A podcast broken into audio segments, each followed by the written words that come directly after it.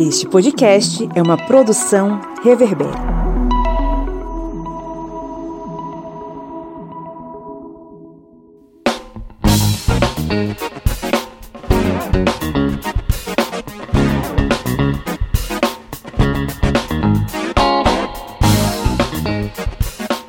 Olá, ouvintes! Está entrando no ar mais uma vez o seu podcast sobre as ciências humanas. É o podcast do historiante. Esse podcast gostoso que te acompanha todo sábado, meio-dia, mas que você pode ouvir quando você quiser, porque obviamente estamos tratando de um podcast e não de um programa de rádio. Eu sou o Pablo Magalhães e estou aqui acompanhado dela que dá um tostão da sua voz aqui hoje, a senhora Catiane Bispo. Olá, olá, olá, galera. Bom dia, boa tarde, boa noite. Catiane Bispo claramente plagiando o Felipe Monsanto, não é? Agora, eu tô vendo isso daí, gente. Quero ver ele, quero ver ele, ele sair dessa agora, Pablo. gente, eu tô chocado. Lá de Alfenas para o mundo, o senhor Felipe Monsanto. Bom dia, boa tarde, boa noite para todo mundo. O Não meu é mais empolgado, vote. Ai, gente, que bom falar aos ouvidinhos de vocês novamente. É muito bom ter vocês aqui. Eu vou falar uma coisa que a Catiane não falou e eu queria falar diretamente com você ouvinte do Spotify, com você ouvinte do Apple Podcast. Você que está ouvindo a gente agora, eu vou pedir que você pause, aliás, não precisa nem pausar, né, enquanto ouve a gente. Vai lá na descrição do nosso episódio, ou no Apple Podcast, ou no Spotify, e dá cinco estrelas pra gente. Se você já deu, muito obrigado, parabéns, a gente conta muito com isso.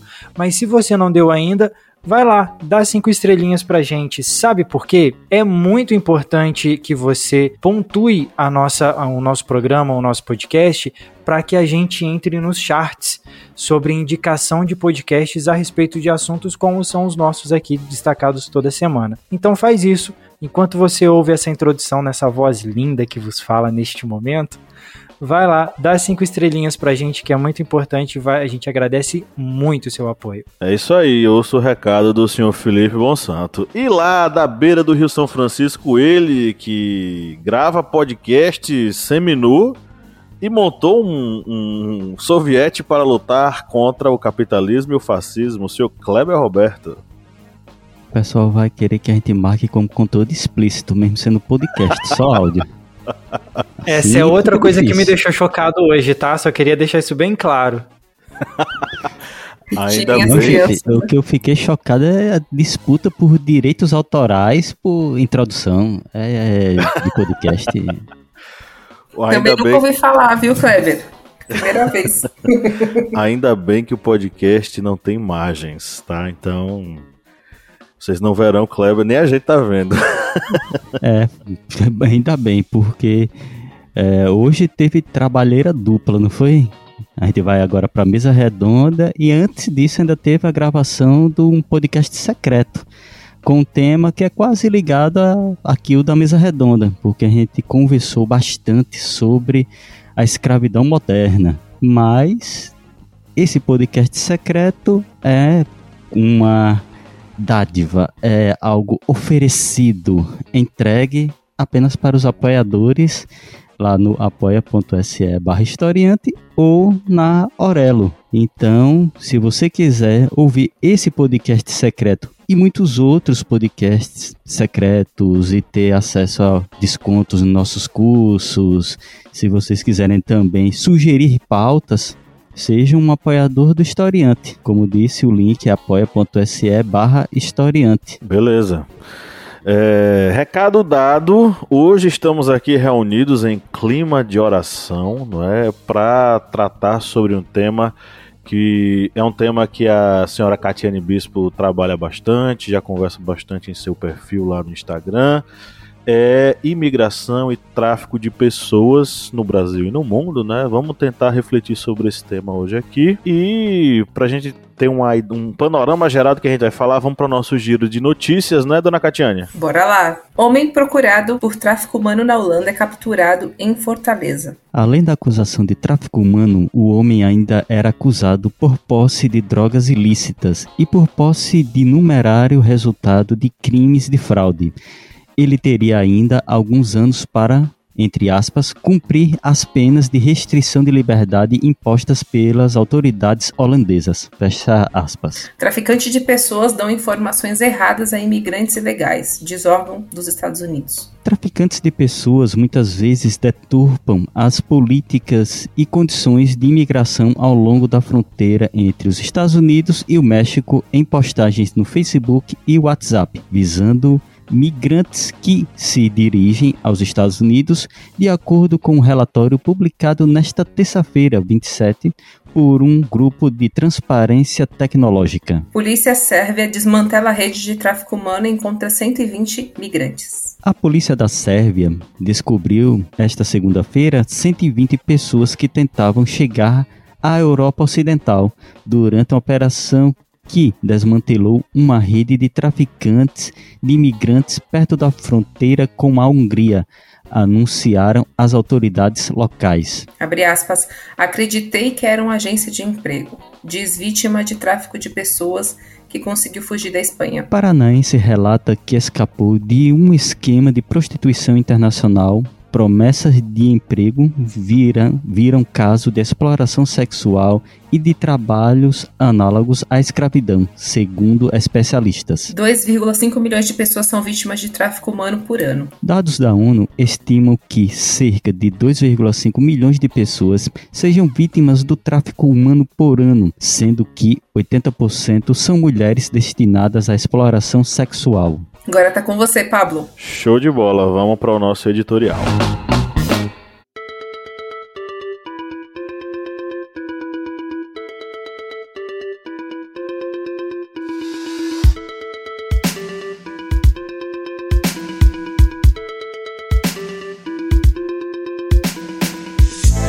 Geralmente as histórias começam de uma forma similar. Alguém faz uma oferta irrecusável de trabalho em outro país e outra região, dando diversas garantias e fazendo promessas que enchem os ouvidos das pessoas. Em muitos casos, nem precisa ser algo tão bom, basta que se venda a ideia de que aquela será a chance de alguém sair da miséria. A partir daí, a pessoa interessada naquela oportunidade se prepara, faz empréstimos, levanta o dinheiro necessário para pagar o vendedor de sonhos, que ficará responsável por guiá-la no caminho ao novo país. Porém, ao chegar ao seu destino, as coisas saem bem diferentes do que fora planejado.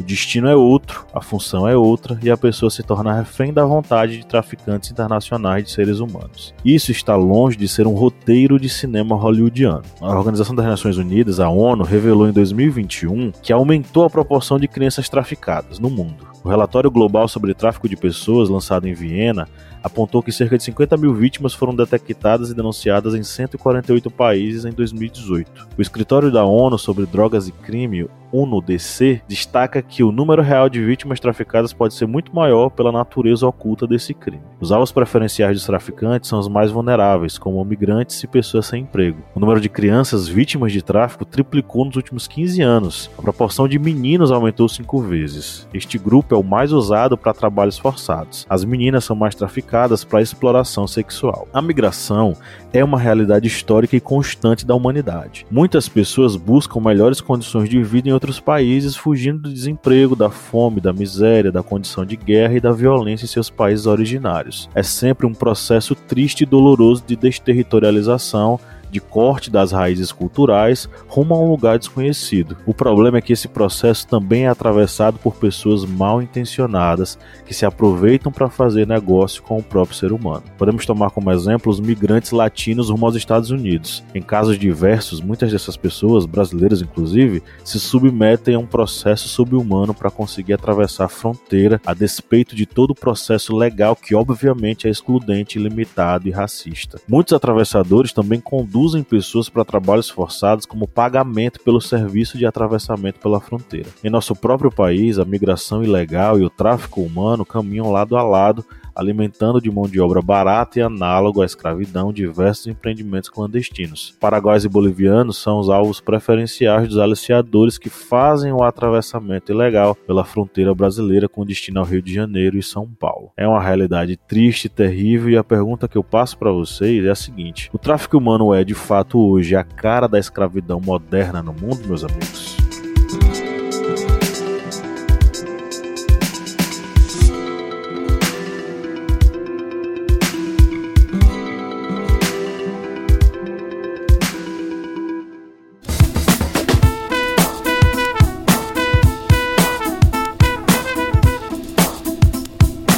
Bom, quem curte e acompanha o historiante pode nos ajudar a manter o projeto, não é mesmo, seu Kleber? Isso mesmo. Você pode ajudar o historiante de uma forma bem fácil. E faz como? Vai lá no nosso Apoia-se.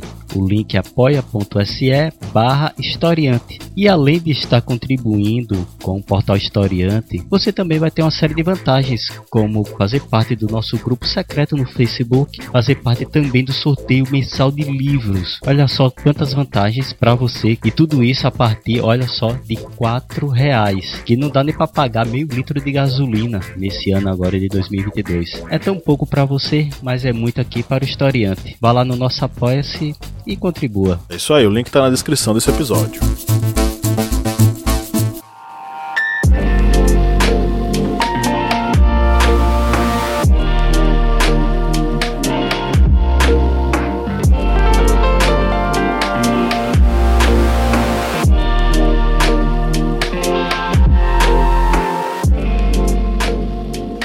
Certeza.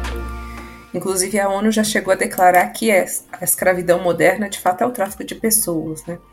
É, é importante ressaltar que, desde, né, se a gente pega a Bíblia como uma referência histórica é, das religiões monoteístas, a gente, é, a gente já escuta relatos, já lê relatos sobre escravidão desde aquela época. Né? É, quando a gente fala de, é, de pessoas traficadas, de comercialização de pessoas, de objetificá-las como, como um produto, a gente está dentro da lógica capitalista também, né, de exploração, de obter ganhos. Então, sim, a escravidão, o tráfico de pessoas é a escravidão moderna, é, até pelo conceito que a gente tem sobre caracterizar o tráfico, né, que é você objetificar a pessoa, você tirar dela toda a sua plenitude como uma portadora de direitos, é, um cidadão, né, um, um ser humano pleno dos seus direitos, sua, do seu corpo, do seu ir e vir. A escravidão é, é, moderna hoje, né, que é o tráfico de pessoas, caracteriza basicamente isso: você objetificar e mercantilizar um ser humano. É, o protocolo de Palermo, né, que eu tenho um nome extensíssimo, mas que basicamente versa sobre a questão das pessoas, né, do, da pessoa traficada em situação de tráfico, ele até criou um, uma forma de identificar e facilitar para que as pessoas identifiquem né, o que, que é a caracterização do tráfico, né, que é o, é o que a gente chama de amo, né, que é o ato, o meio e o objetivo. Então, o ato é o que é feito, é o recrutamento, é o transporte, transferência, alojamento, acolhimento de pessoas. É, para que, é, como você mantém essas pessoas? Você ameaça? Você usa força? Você está abduzindo? Você está enganando? Você tem um abuso de poder, de uma vulnerabilidade, né? Porque a vulnerabilidade é um, um, um fato muito importante para que as pessoas caiam na rede do, do crime organizado. E o objetivo, você está explorando essa pessoa com que fim? É para prostituição? É para exploração sexual? É para trabalho forçado? É para remoção de órgãos? Fins de mendicância? Né? Tem, tem vários fins, né? O objetivo é, são diversos. Então, o, a escravidão né, moderna é de fato tráfico de pessoas, porque é você manter a pessoa para obter algum ganho. E, e, infelizmente, a gente vê o, o, tráfico de pessoas parecido como uma lenda urbana, mas o Brasil ele tem cerca de 241 rotas de tráfico, né, de, seja internacional, seja nacional. Então, é, a gente até fala que, que as pessoas não têm a dimensão de como isso é, é lucrativo que o tráfico de pessoas ele, ele fica em terceiro lugar como mais rentável do crime organizado. Ele pede apenas para o tráfico de drogas e armas. Movimenta cerca de 32 bilhões por ano de dólares e assim, ele é extremamente subnotificado. Então é um crime vantajoso. É, a desinformação ou a não informação a respeito dele faz com que mais pessoas sejam vítimas anualmente. E o Brasil, né, as mulheres brasileiras principalmente, são mulheres muito visadas por essa máfia. É, eu concordo com Catiane, porque a gente vê exatamente esse vínculo que acaba ocorrendo entre o tráfico de pessoas e essa escravidão moderna. Em uma das reportagens mesmo que acabamos lendo para fazer aqui essa, essa mesa redonda, uma não várias, acabam sempre vinculando essa questão do tráfico com um trabalho que vai ser análogo à escravidão. Teve, por exemplo, um caso dos paraguaios que acabaram sendo é, aliciados com a promessa de emprego no Rio de Janeiro, e essa reportagem está inclusive no site do governo. E está em muitos outros sites, G1, UOL, porque foi um caso de grande repercussão que esses paraguaios foram aliciados com a proposta de um super emprego com salário bem alto, e quando chegaram no Rio de Janeiro não era nada daquilo acabaram sendo iludidos, tiveram celulares é, recolhidos e acabaram trabalhando em um sistema análogo à escravidão, ou seja, com ganhando praticamente nada, sem poder sair, acabaram felizmente sendo resgatados e até eu acho que já foram até deportados de volta para o Paraguai. E ele sempre comentava exatamente isso, o desejo de voltar para casa. Mas não foi somente nesse caso. Muitas outras reportagens que acabamos olhando aqui na pesquisa para essa mesa redonda sempre acaba vinculando essa ideia. E é algo que, infelizmente, é, deve se tornar mais, digamos, amplo no Brasil. Infelizmente, por quê? Porque estamos vivendo um período de crise econômica. Não é questão da crise por causa da pandemia. Não, porque é uma crise que já vem desde o período do golpe, do golpe contra a presidente Dilma. Ou seja, é algo que vem se agravando constantemente. E as pessoas, em um momento de desespero, num momento de necessidade muito grande, acabam recorrendo a serem aliciadas, tanto para um trabalho que não existe, um trabalho fictício, vamos dizer assim, um trabalho que não existe, sendo aliciada dessa forma, ou sendo aliciadas para serem mulas do, do tráfico, como numa reportagem aqui também no estado de Minas, que fala sobre as mulas do tráfico que foram, é, que se tornaram, é, foram presas em Hong Kong, ou seja, se tornaram traficantes ou por, por sendo forçadas para não serem mortas, ou como dito, numa necessidade muito grande, a necessidade financeira muito grande. E aí surge a proposta e a pessoa acaba aceitando devido a essa necessidade. Mas o resultado, como na reportagem vem dizendo, Hong Kong está se tornando é, num, num dos locais com maior encarceramento de mulheres, porque esse tipo de tráfico acaba utilizando muitas mulheres Acho que pela ideia tanto de aproveitar aquele momento de fragilidade da pessoa, a fragilidade econômica, como tá tentar, não sei, burlar as autoridades. É, pensando até um pouco nisso, na, na, na como é aproveitado, né, por essas quadrilhas de pessoas que, que levam para a divisa da, do México com os Estados Unidos ou que levam para tráfico de, de mulheres na Europa, para prostituição, para venda de órgãos, enfim. Há uma coisa que chama muito a atenção, eu não sei se foi o se foi a Catiane ou se foi o Kleber, que às vezes parece assim, ah, é lenda urbana, foi a Catiane que falou, ah, parece lenda urbana, mas é algo que é muito bem estruturado, é uma coisa que é muito bem organizada e eles têm alguns esquemas muito, muito bem, bem é, montados estudando aqui para a pauta, uma coisa que me chamou muito a atenção, as ferramentas são as ferramentas que eles utilizam. Por exemplo, o WhatsApp, né? A gente tem o WhatsApp e uma das reportagens falava sobre isso, que, que eu acho que foi até essa senhora, essa mulher paranaense, que eles entraram em contato com ela, é, ela foi a uma agência, te manteram um contato, é, via WhatsApp, oferecendo trabalho para ela, alguma coisa assim. E isso é muito difícil de ser rastreado. É uma coisa muito bem estruturada, muito bem organizada e muito profissionalizada. para poder conseguir realizar essa, essa, esse tráfico e realizar esse golpe nessas pessoas, né? E o quão eles são perseguidos, essas vítimas que passam por isso. No caso dessa paranaense, né?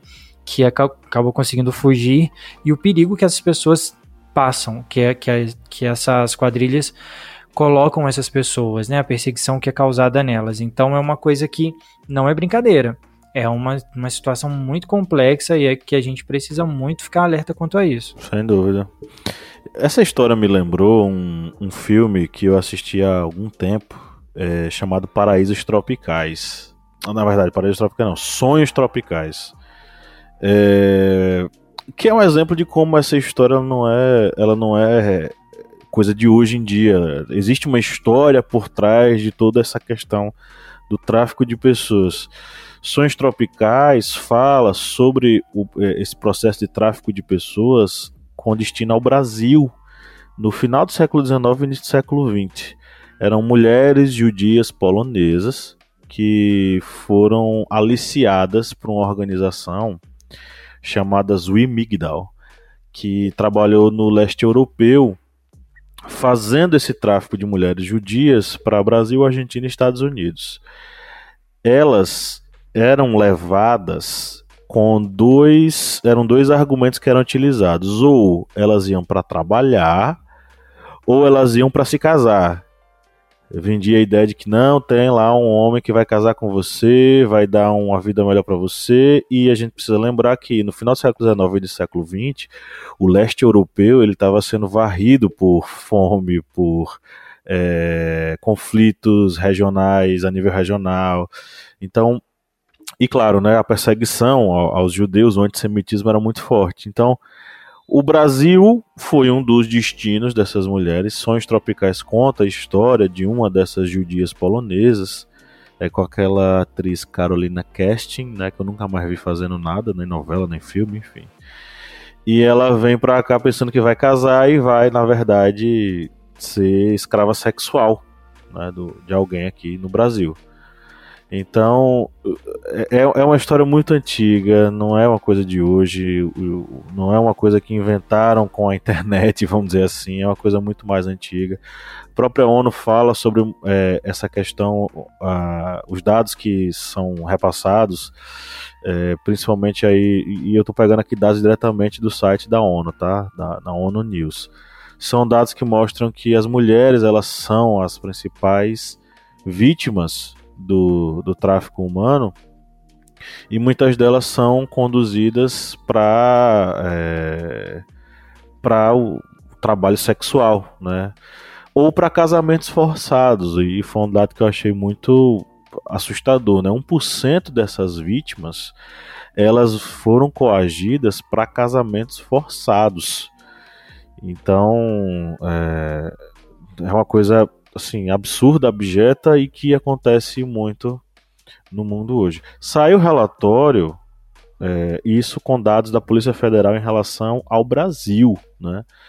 É, é um documento, deixa eu ver aqui só o nomezinho, né? O Relatório Nacional sobre Tráfico de Pessoas de 2017 a 2020 do Ministério da Justiça e Segurança Pública, com dados atualizados, que mostra que as mulheres são né, a, ainda são a maioria, mas que crianças e adolescentes até 18 anos também começaram a ser cada vez mais vítimas do tráfico humano. Né? Então, é, é, é um dado assustador, é um dado alarmante, e é um dado que a gente pode ver que, enfim, dificilmente a gente vai conseguir contornar a médio ou curto prazo. É, e aí a pergunta que eu faço especialmente a Catiane, que é a pessoa mais informada da mesa hoje sobre esse assunto. Como é que os órgãos, como é que você está vendo a atuação dos órgãos para inibir o tráfico humano a nível nacional ou a nível internacional? Pablo, existia, é, existiu nos governos Dilma e Lula e Dilma uma ação mais pontual da Polícia Federal na prevenção ao tráfico de pessoas, né? Então são campanhas que você faz para que as pessoas não se tornem vítimas. É, hoje em dia a gente não tem nenhuma política pública nesse sentido. O que acontece são algumas ações pontuais dos órgãos públicos, principalmente da Polícia Federal, né, que é, que é a, responsável por liderar todas essas campanhas, é, faz parte das atribuições da Polícia Federal, né, de todos os, os crimes que acontecem internacionalmente, né, é, para poder fazer algumas campanhas e, e alertar a população. Só que isso não acontece. O Brasil, historicamente, ele é muito bom em reprimir. Ele não é bom em prevenir. Então, assim, o que acontece também é que muitas das vítimas, ou pessoas que já foram vítimas do tráfico de pessoas, elas não, gostam de serem identificadas como tal por dois motivos. O primeiro é, a pessoa que te traficou, te aliciou, ela sabe onde você mora e conhece a sua família. Isso para 70% dos casos. Segundo caso é que, dependendo do contexto, você pode sim responder criminalmente pelo que aconteceu, principalmente se você teve envolvimento ou aliciou alguém em algum momento. E terceiro, que essas pessoas sempre têm muitos traumas, né? Quem consegue sair das redes de tráfico humano, elas, elas têm muitos traumas para superar, vamos dizer assim.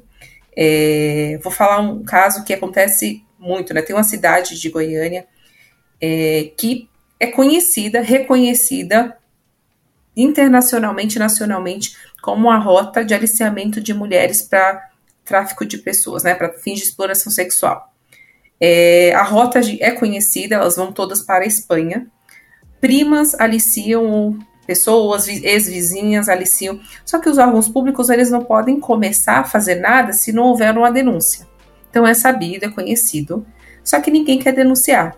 É, aí né, existe também, é, isso eu estou falando para fins de exploração sexual, mulheres que saem do Brasil, que vão reconhecidamente se prostituir e quando chegam lá têm os seus passaportes é, confiscados e são obrigadas a se prostituírem. Aí você vai me dizer, não, se ela sabia que ela ia se prostituir, isso não é tráfico. Não.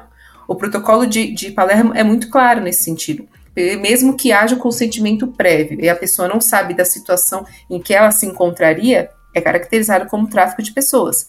É a mesma coisa que, por exemplo, acontece em algumas fazendas.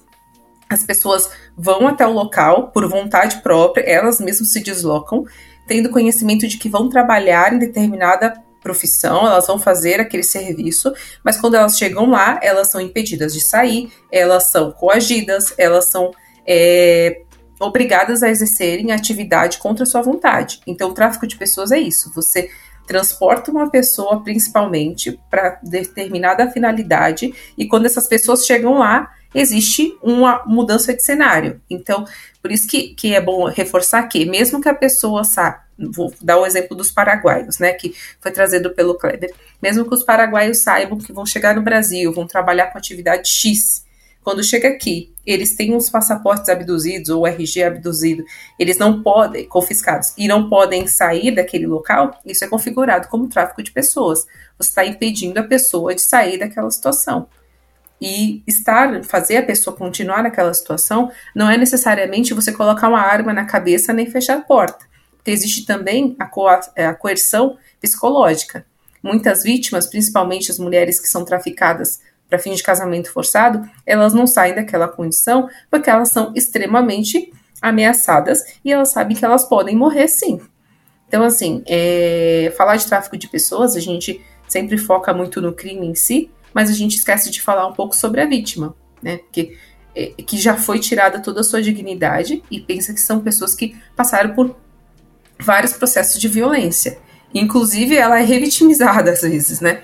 É, então, acontece muito de mulheres saírem do Brasil e se, né, para se prostituírem na, na Espanha, chegam lá, elas são, são vítimas de uma máfia que impedem que elas voltem. Quando elas conseguem voltar, elas ainda são extremamente discrimin discriminadas na cidade onde elas moram, né? Porque eles esperam que vai fazer fortuna.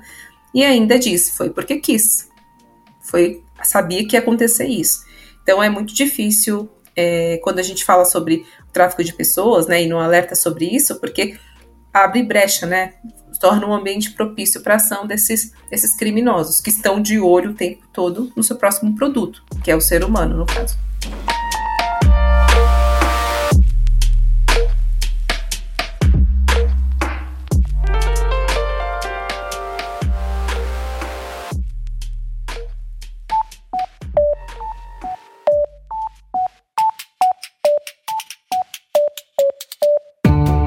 Me diga uma coisa, Lídia Verônica, qual é o melhor lugar para ouvir podcasts? O melhor lugar para ouvir podcast, para mim, é na cama. Mas para todo mundo, é o Orelo. Com certeza. Além de tudo, o Orelo nos remunera. Cada clique seu ajuda o nosso projeto a crescer. Então quer dizer que só de a pessoa ouvir, dar o play lá nos episódios, isso já nos ajuda? Nem precisa a pessoa pagar? Exatamente. Se você não pode ou não tem interesse em ser um apoiador, mas acha o nosso projeto legal, vai lá no Orelo e dá essa força pra gente.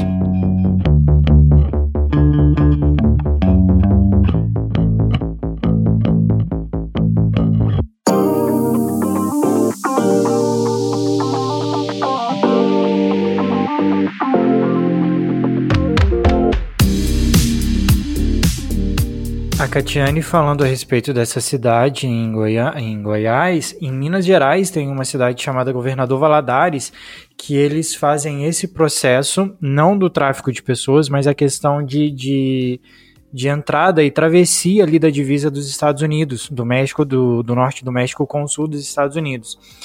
Isso, a, essa cidade, a capital, acho que nacional, de pessoas que vão para lá para tentar uma vão para essa cidade, procuram pessoas que têm especialidade, que trabalham com isso durante muito tempo para poder ir para os Estados Unidos, para poder tentar alguma coisa lá.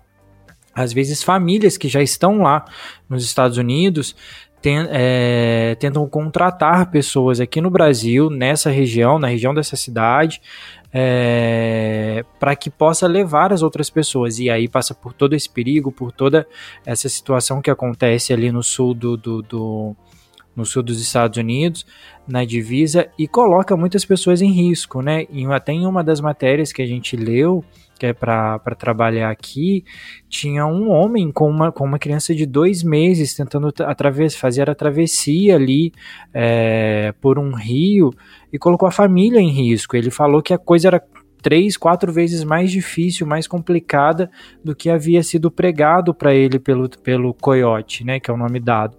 Então é, é, algo, que, é algo que além de colocar de ser errado, né, de ser complicado de poder fazer, coloca em risco a própria vida e coloca em risco a vida de outras pessoas, né? Só fazendo adendo da cidade que eu falei que foi Anápolis, que fica em Goiás. É, essa questão do desse tráfico, como é, Felipe está trazendo, por exemplo, é, essa utilização, por exemplo, dos coiotes que acabam é, iludindo, acho que é uma das práticas que acabam se tornando muito mais é, facilitadas através das redes sociais. Essa prática de é, iludir as pessoas que vão tentar fazer a travessia ilegal.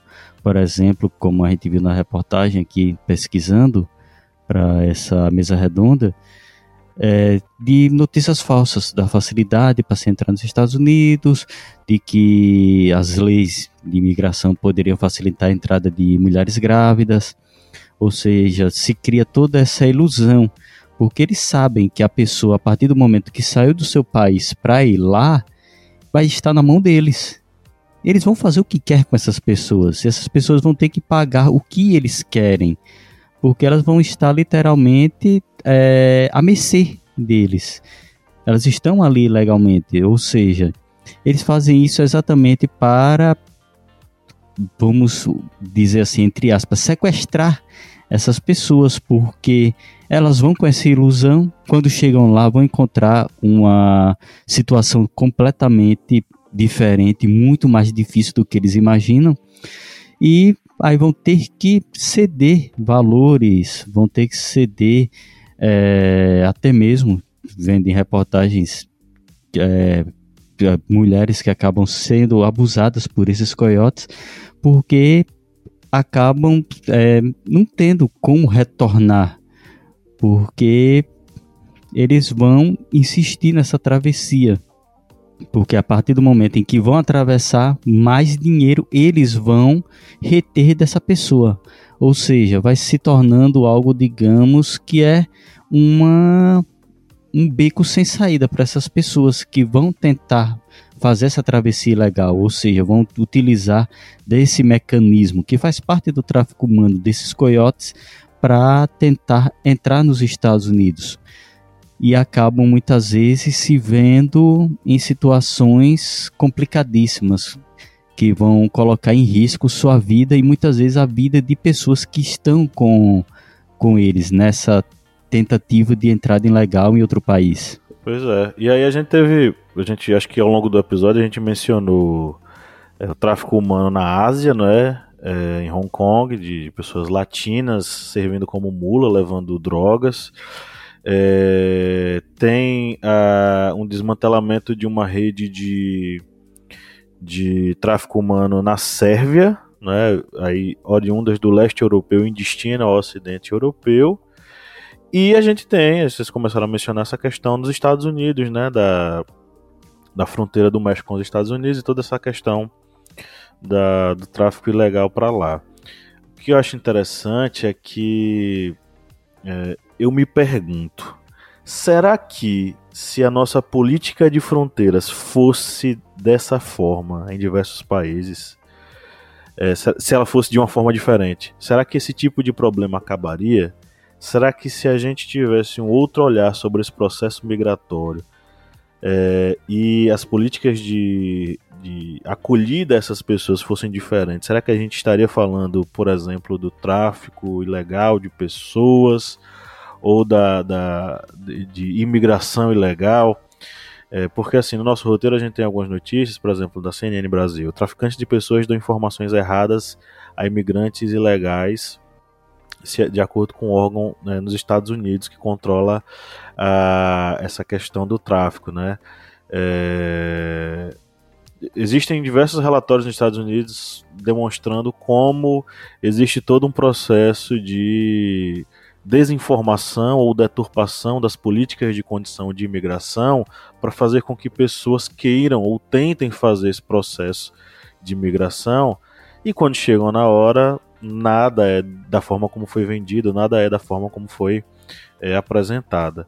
Então, é, é isso também é fruto de, vamos dizer assim, uma política que barra muita gente, uma política que eu diria que é racista em relação às pessoas que tentam atravessar a fronteira para os Estados Unidos. E aí tem a notícia aqui da, do Valor Econômico dizendo que o México está revendo a questão do, do, do, do visto para os brasileiros. Até então existia um acordo entre os governos de que turistas brasileiros não precisariam apresentar o visto na entrada ao país. Só que, com a dificuldade do México de conter o fluxo de imigrantes ilegais para os Estados Unidos, olha só como uma coisa puxa a outra, né? A gente tem um problema da questão do acesso de pessoas aos Estados Unidos através da fronteira. Isso faz com que o México receba uma enxurrada de pessoas é, que, num, num fluxo de pessoas querendo entrar nos Estados Unidos, um fluxo de imigrantes ilegais isso faz com que eles barrem a entrada de brasileiros, porque brasileiros também são uma grande parcela das pessoas que querem entrar nos Estados Unidos de modo ilegal. Mas eu me pergunto justamente isso, né? Se ninguém é de, de lugar nenhum, se eu não sou de aqui, pero tu tampouco, como diria Jorge Drexler, se todo mundo é estrangeiro de qualquer lugar, por que, que as nossas políticas de recebimento de pessoas, de imigração, enfim, são tão desiguais e tão racistas? Será que se isso mudasse, a gente estaria hoje falando sobre essa questão do tráfico humano ou sobre imigrantes legais? O que, é que vocês acham? É, eu acho que essa questão do tráfico humano é um problema bem complexo. Essa situação que você até comentou anteriormente, por exemplo, uma melhor acolhida, políticas de fronteira que dêem uma acolhida a esses, essas pessoas que acabam antes, de, digamos, de se tornar é, vítimas de um tráfico humano, só podem ser refugiados de países de fronteira. Eu acho que isso acaba sendo apenas um paliativo na situação acho que a raiz do problema vai ser o problema social lá na outra nação. Não estou falando aqui de um tema é, xenófobo ou preconceituoso, mas seria a realidade. A gente pode utilizar como exemplo é, algo que foi muito notório nos noticiários, agora diminuiu um pouco por causa das circunstâncias mundiais, mas foi a grande migração de sírios para os estados, para as, as nações europeias. ocorreu essa migração, ocorreu a utilização também de pessoas para levar essas pessoas para levar os refugiados para lá, ou seja, utilizando esse, digamos, mecanismo do coiote para entrar em outros países. Mas se a situação, por exemplo, na Síria, não tivesse uma guerra civil, fosse um país democrático, com uma economia estável, com é, todos os recursos sociais é, disponíveis para a população, essas pessoas iriam tentar fugir de uma situação para ir para outra nação? A mesma coisa ocorre com as pessoas, é, por exemplo, aqui do Brasil, que acabam cedendo a coiotes para tentar entrar nos Estados Unidos, como nós citamos foi citado por Felipe aqui, por exemplo. É, seria se a situação econômica no Brasil estivesse é, estável, estaria uma uma migração, uma tentativa de entrada ilegal nos Estados Unidos tão grande, um fluxo tão grande como agora, eu acho que se essa questão de acolher as pessoas de forma mais humana é uma medida sim a se utilizar. Né? Não pode ocorrer uma, um bloqueio racista. Você não pode, por exemplo, chutar o, o árabe, chutar o sírio, enquanto você abre os braços para o ucraniano. Se você abrir o braço para um, se você dá uma acolhida humana para um, dá para o outro também. É um ser humano. Mas eu acho que isso seria um paliativo a medida principal seria resolver o problema do outro.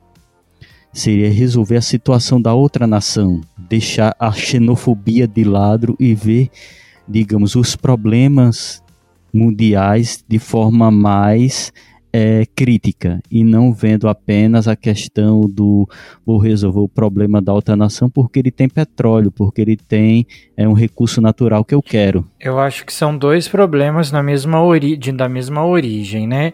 Essa questão da da imigração, né, da do coiote, ajudar com que a pessoa vá para os Estados Unidos ou para outro país, né, em busca de algo melhor, a pessoa até certo ponto, aliás, até certo ponto não, ela está indo de maneira ilegal.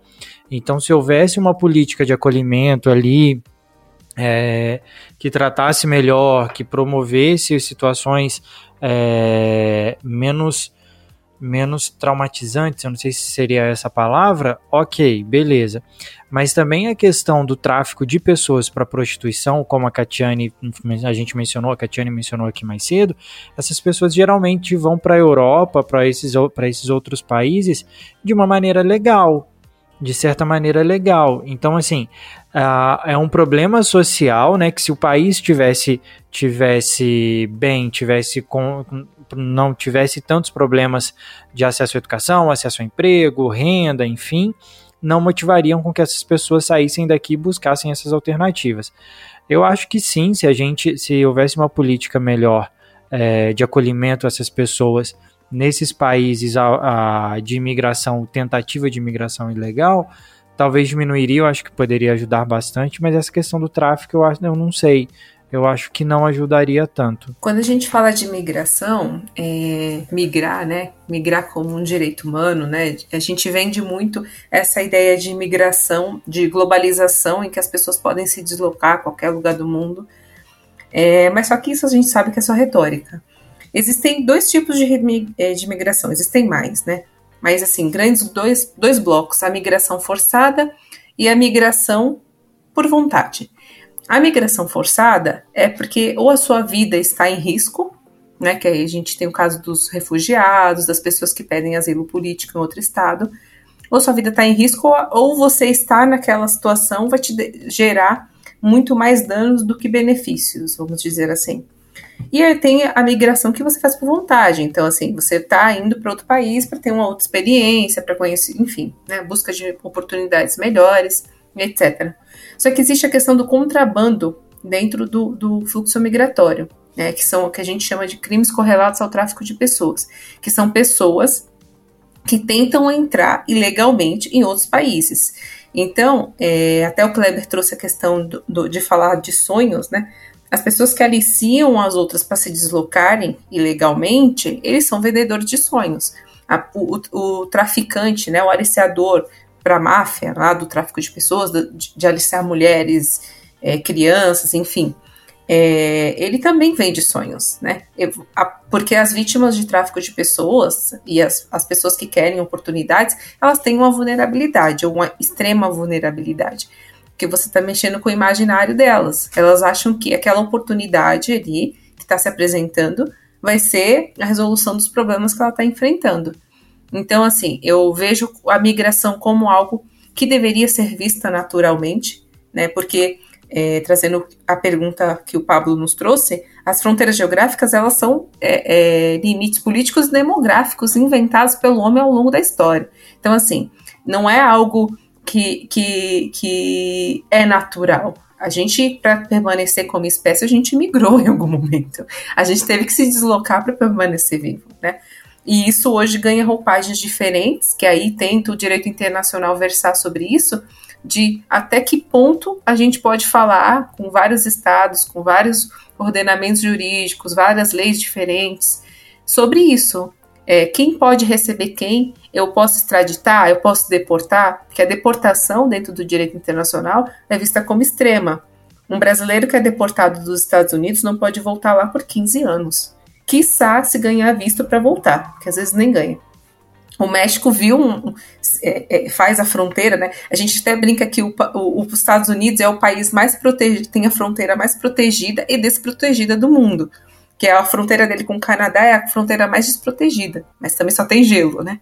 Mas assim, é, os países, a gente está vivendo aqui uma situação de extremos na América Latina, e os países veem os Estados Unidos, né? Muitas pessoas que moram nesses países veem os Estados Unidos como uma rota de fuga, porque o país de origem não está sendo um país amigável para ele, para ele construir a sua vida. Então, essa vulnerabilidade faz com que ele veja os Estados Unidos, por exemplo, uma grande chance para ter essa transformação. Né? Em Governador Valadares, que o que Felipe trouxe, por exemplo. E o tráfico de pessoas também fala sobre isso, né? Eu estou te dando uma oportunidade de mudar sua vida. Propostas muito vantajosas às vezes, e a pessoa vai pensando que de fato ela vai resolver a vida dela lá. Então, é, falando sobre a questão de migração, Pablo, sim, migrar é um direito humano. Migrar deveria ser visto como algo natural, né? Algo inerente à raça humana. Mas existem migrações forçadas e, e, e os criminosos estão de olho nessas pessoas, né? Vendem sonhos para essas pessoas e se tornam vítimas né, de, em um ou vários países aí pelo Sem mundo. dúvida. Migrar é só, não. É só completando, é, eu vou dar o título aqui de duas reportagens só para complementar o que eu falei. Pega um gancho também do que Catiane falou, que é a migração, essa migração forçada. É uma reportagem que está no G1, vou ler apenas o título. É Por que a migração de brasileiros para os Estados Unidos explodiu? É, essa reportagem foi postada no G1, ela foi postada aqui em dezembro de 2021 a gente sabe 2021 crise econômica, né? Tal, isso acaba forçando as pessoas devido a essa necessidade de sair do país e acaba muitas vezes cedendo a os esses, como Catiana disse, vendedores de sonhos, que são os coiotes. Mas aqui eu vejo outra reportagem aqui. É, número de brasileiros que retornaram do exterior duplicou em uma década. Isso aqui está no site da revista Veja. Mas o interessante é o ano, 2012. 2012 a gente sabe quem era o quem estava no governo, né? E a gente sabe que a condição financeira do, do país estava boa, estava crescendo. Ah, essa condição econômica estando melhor, estava mais vantajoso para o pleno emprego. Ou seja, a gente vê que os brasileiros retornaram em um período em que o governo era responsável, que o governo acabava fazendo o país crescer, avançar. Então a gente não viu essa enxurrada de pessoas querendo sair do país, mas sim retornando. Isso aqui com dois reportagens de dois sites que a gente sabe, né, que se pudesse enxotar pessoas da esquerda do país conseguiriam, né? Veja G1. Agora é justamente nesse ponto que eu quero tocar, bicho. Por exemplo, você acabou de dizer, é, durante o período da pandemia, durante a crise financeira, uh, pessoas tiveram que sair, uma, uma migração forçada no caso, né? Mas essa migração forçada ela é diferente para o rico e para o pobre. é, a migração forçada, por exemplo, do rico que, sei lá, por eventuais questões ficou sem grana e vai precisar sair do país para outro canto, vai para os Estados Unidos. Ele vai para lá com visto, com condições, com uma recepção completamente diferente do que o pobre que não tem grana, que não tem visto e nem terá, vai fazer indo pelo, pela migração clandestina. É nesse ponto que eu quero falar. Será que se a gente tivesse uma política diferente sobre a questão da migração, nós, não, nós teríamos uma redução? Não estou dizendo que vai resolver, mas uma redução no número de pessoas que recorrem ao, o, ao processo ilegal? Ah, por exemplo, os, uma, aqui no nosso país, uma coisa é uma pessoa vindo da Itália vir atrás de emprego aqui, que foi o que aconteceu no século XIX e século XX no Brasil. Uma pessoa vem da Itália buscando trabalho no país, um pedaço de chão para poder cultivar. Ela vai ser tratada de uma forma. Outra coisa são é, pessoas negras, africanas, vindo para cá trabalhar. Elas vêm para cá, vieram para cá historicamente com a condição de escravizados. E em pleno século XXI, elas querem vir para cá para trabalhar e elas são recebidas como aqui? A gente também tem um jeito de receber os migrantes de formas distintas. E eu acredito que isso também alimenta o processo de tráfico é, clandestino. Pessoas que recorrem a essas, esses vendedores de sonho para poderem sair de seu país e irem para outro país. É, é nesse, nesse sentido que eu quero falar até mesmo no processo migratório, as desigualdades de raça, de classe, de gênero, elas são identificadas. Sabe? Então, eu, eu reforço a, a minha ideia do seguinte aspecto: se tivéssemos uma política que de fato acolhesse essas pessoas, que de fato pudesse ser democrática, talvez a gente pudesse ter uma ferramenta, uma de várias outras, né? Mas uma ferramenta que pudesse fazer frente à questão desses grupos que fazem esse tráfico e que fazem essa, esse processo ilegal acontecer, né, nesse é sentido. pegando um pouco do que você falou, Pablo, sobre a rece recepção, até aqui no Brasil também, né? O Brasil, o brasileiro recebe muito mal países é, refugiados, de, né, refugiados ou migrantes de países, por exemplo, asiáticos, né, dos países africanos também, até aqui na da América Central, dependendo do país também é bem é mal recebido. Os venezuelanos também são vistos de modo bem pejorativo aqui pelos brasileiros, mas recebem assim de portas abertas e braços abertos, com campanha, com divulgação em, em, em redes sociais, em, em veículos de imprensa, por exemplo, os ucranianos. Não que não precise ser recebido, todos precisam ser recebidos bem. A diferenciação é assim: quem é que vale mais, que vale menos na visão do brasileiro?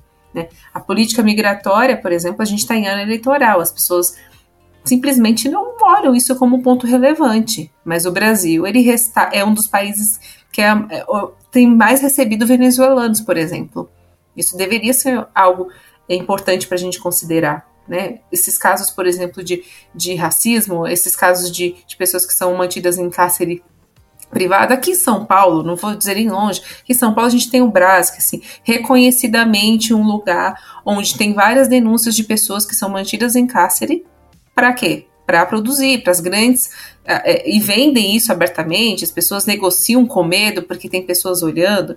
Então, assim, existe às vezes um, uma falta de política é, pública nessa questão de migração e parece que é um assunto elitista, mas não, tá no nosso dia a dia. Essas pessoas estão vindo para cá como seres humanos, como nós, em busca de oportunidades melhores. Mesma forma que o brasileiro está indo para os Estados Unidos buscar uma opção melhor. Mas para eles, naquele momento, o Brasil é um país que vai dar muito mais oportunidade do que a sua situação naquele país de origem, no sua, seu país de origem, né? Até brinco que o, o, as, as pessoas não se deslocam geralmente só por vontade própria, geralmente é por oportunidades melhores. Obviamente que tem a questão de classe, né? Vou fazer um intercâmbio, ficar um ano curtindo a minha vida e me descobrindo. Mas assim, quem são essas pessoas? A minoria, né? Então é, é essa provocação, essa essa reflexão é interessante, até porque a gente está em um ano eleitoral, né? E a gente vai decidir aí para duas casas, né? Tanto o legislativo, que são as pessoas que fazem as propostas de lei, quanto o executivo, né? Que vai comandar esse país aí durante quatro anos e que tem desafios novos pela frente. É, uma coisa é você falar francês, falar francês vindo da França, branquinho e tal. imigrante. Outra coisa é você falar francês vindo da Costa do Marfim. Exatamente. Como é que você vai ser recebido aqui, né? É, é, Então, e- É o que economicamente isso, a né? pessoa é atrativa pro meu mercado, né? Tem isso. É, gente, é, não é difícil, assim, até para não, não estender muito aqui, mas não é difícil você ver a diferença como o brasileiro lida com, com as pessoas, os estrangeiros que estão aqui. Você vê canal de, por exemplo, de pessoas que vêm dos Estados Unidos, que vêm da França, até da Rússia. E você vê, tipo, bomba de views, né? As pessoas curtem, as pessoas interagem. Aí vem uma, um- uma pessoa de Moçambique, por exemplo, os angolanos que adoram o Brasil e falam dos brasileiros muito bem, falam bem do Brasil, isso praticamente não tem nenhum tipo de alcance, as pessoas não interagem, entendeu? Então, assim, é, existe a diferenciação muito grande, até como o brasileiro vê os estrangeiros, nem, é, ah, você é gringo, esse gringo, né, é, é visto de modo muito negativo, né? Então, assim, é, eu falo por experiência própria, porque eu já tive um colega meu de faculdade, muitos anos atrás, nem tanto assim, mas que ele falava, né, ah, mas a gente vai ter um, um evento cultural na cidade de Santos, né, que é onde fui eu morei praticamente a minha vida toda, que era Mirada Cultural, que era um evento cultural de, de línguas é, espanholas, né? Então a gente tinha, tinha atrações da Espanha, poucas, mas tinha atrações também de vários países latino-americanos. E eu falei, nossa, vai ter a Mirada, tal, vai ter é, espetáculo chileno, né? Vai, ter, vai ser bem legal. Aí, né, um colega meu, de curso, inclusive, de Relações Internacionais, disse, mas ah, mas latino-americano não é nem gringo, né? Tá praticamente aqui do lado. Enfim, mas eu só tô dando um exemplo de como o brasileiro classifica e reclassifica quem é ou não estrangeiro, quem tem ou não valor. Tá? Então, é, é só esses pontos que eu queria trazer aqui.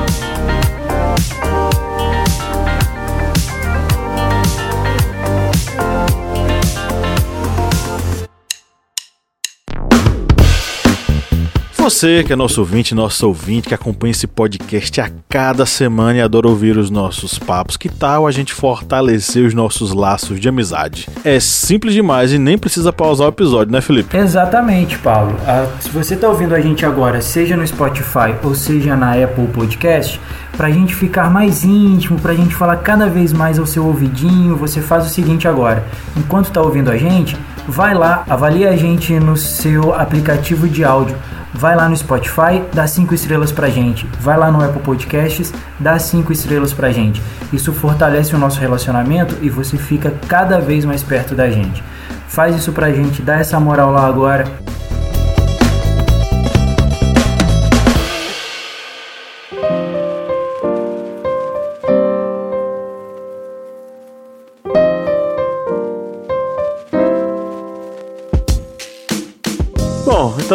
Nós chegamos à nossa área de indicações, que é, como sempre, um oferecimento aos nossos apoiadores, né, senhor Kleber Roberto? Isso mesmo, pessoal. Que são indicações, como já dito, outras vezes indicações que o pessoal curte bastante. O pessoal sempre procura as indicações daqui e são indicações que nós é, sempre assistimos e trazemos aqui com, é, digamos, aquele rigor de qualidade. A gente não traz qualquer filme. Curadoria. É, eu, não, eu não seria nenhuma curadoria, seria, digamos, a seleção premium aqui de indicações. O supra-sumo da coisa. Exatamente, você acertou a palavra em cheio. Mas essas indicações aqui que são tão curtidas pelos ouvintes são dedicadas aqui aos nossos apoiadores. E vamos dar um abraço afetuoso. Eu iria até oferecer café, leite, essas coisas, mas não adianta mais. É um, um copo de água gelado para esses queridos apoiadores que Do filtro. do filtro, do, do Rio São Francisco aqui. Não, Vamos pô, oferecer- Tem que tratar a água, pô. Peraí. Não, que tra- tratar tem que ser do pote, pote Pega com a de mão, barro. né? É, oi? É anticorpo.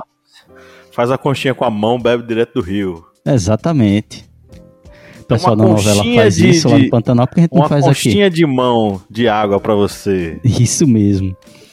Então vamos aqui oferecer essas indicações aqui para os nossos apoiadores que acreditam aqui no historiante.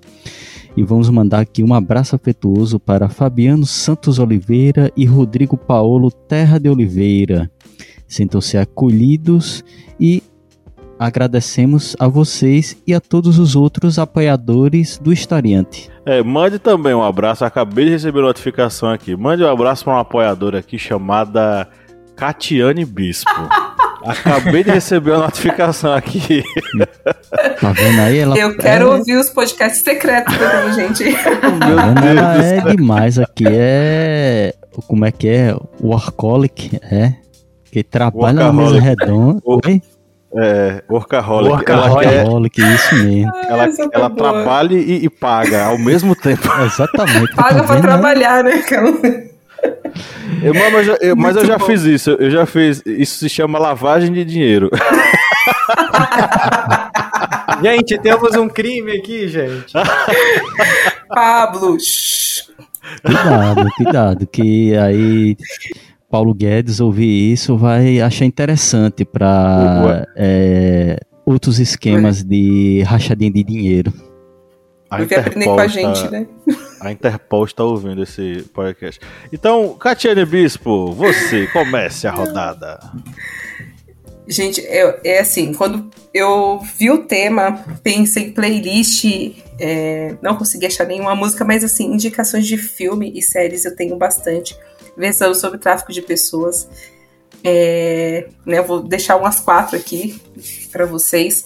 Então, é, a primeira é o golpista do Tinder, né? Que é um, é um ganhou bastante destaque aí na mídia sobre a ação de golpistas, né? Um golpista específico israelense que enganou várias mulheres no mundo, não só mulheres, né? No finzinho do. do... Tem uma polêmica aí com o Felipe Bonsanto sobre esse, esse documentário aí. Sério, Felipe? Isso eu não soube. Tem? Meu Golpista Deus. do Tinder. Gente, eu não, eu não sou golpista, não, tá? Eu já- gente, eu namoro. Não me coloca no negócio, não. Não, tu não falou que tu ia sugerir esse negócio, rapaz? Não, eu ia sugerir a música. Ah, Ela- entendi. Tô Eu ia, sugerir, eu ia sugerir Lineker. Ela foi lá, sugeriu Lineker antes de mim. Olha a coisa dela. Eu ia sugerir Você uma música da Lineker. Sério? Olha. Eu pensei, não, é, é. Pablo, não pode falar. É que o namorado dele escuta, né? Esse, esse podcast. Não, eu entendi errado. Eu pensei que ele ia sugerir o golpista do Tinder também. Que susto, hein, Felipe? Que susto. Nossa senhora, faz comigo não, Pablo. Tem um namoro aí pra, pra zelar. Não mande o link desse episódio pra ele. Hoje o, o Pablo tá, tá, tá jogando umas polêmicas boas aqui pra gente, hein? Então, o golpista do Tinder, que é muito legal, assim, muito legal de assistir, né? Pra ver o modus operandi desses golpistas, como eles agem. É, vendedor de sonhos também, né? Foi o que a gente falou aqui. É, Jeffrey Epstein também, Poder e Perversão, que fala muito do- dos esquemas, né? Dos poderosos e como eles estão é, protegidos com seus poderes, seus dinheiros, seus patrimônios, influência dentro do, do poder público.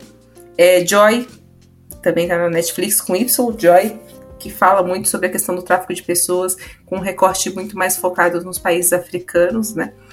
E Eu Sou Todas as Meninas, que é, uma, é, é um filme maravilhoso, sim, eu recomendo fortíssimo. Assim, são séries e filmes para vocês assistirem com bastante estômago, né? Mas que faz um recorte muito legal sobre a questão do tráfico de pessoas e o que leva as pessoas a se deslocarem em busca de uma vida melhor.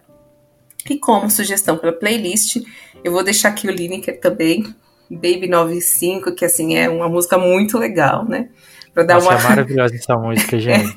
pra, é para dar uma acalmada depois desse assunto tenso, né?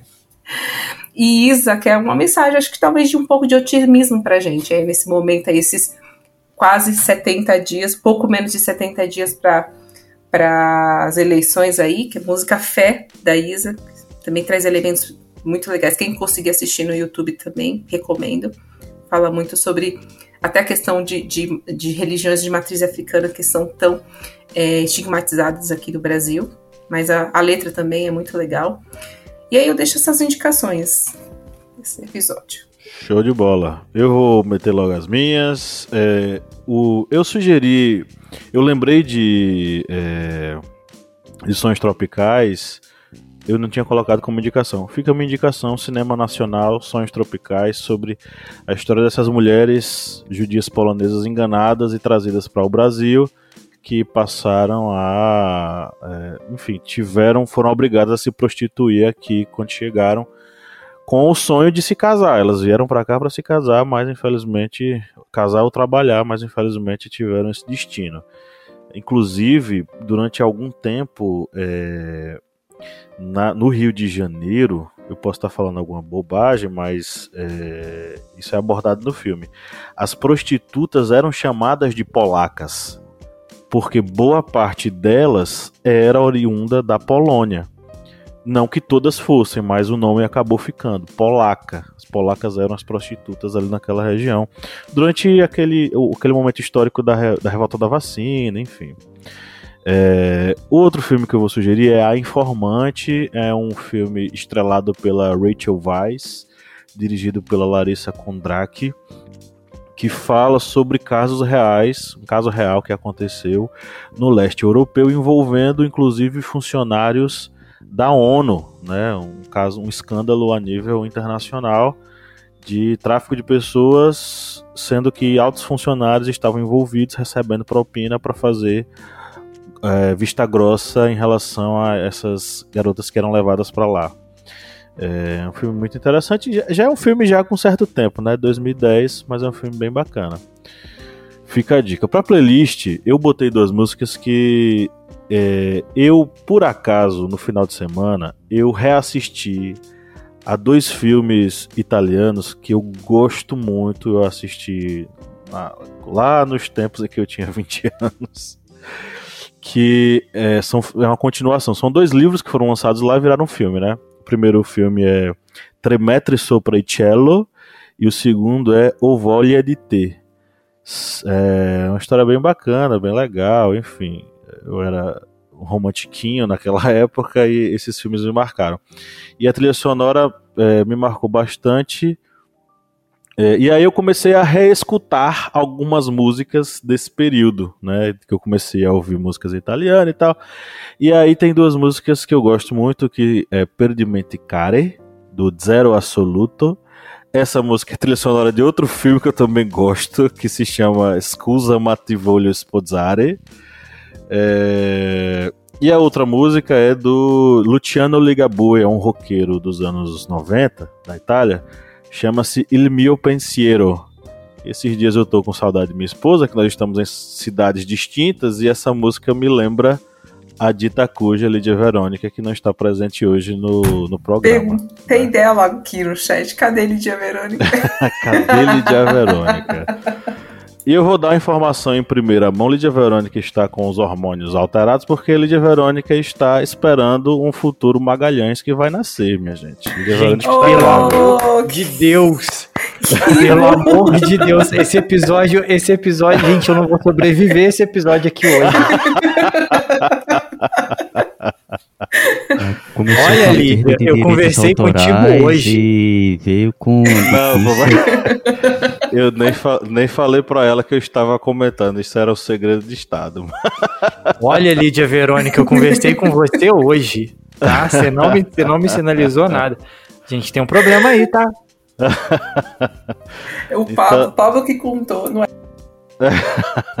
é, a culpa é do pai, então é isso aí. Bom, essas são as minhas indicações. Bola pra frente. Vocês é agora. Eu não tenho emocional para continuar esse programa. Vamos lá, mas vamos lá. é... é... eu vou de indicação aqui. Eu vou indicar uma série que, aliás, é uma minissérie, na verdade, produzida pela BBC, mas ela está disponível na HBO Max.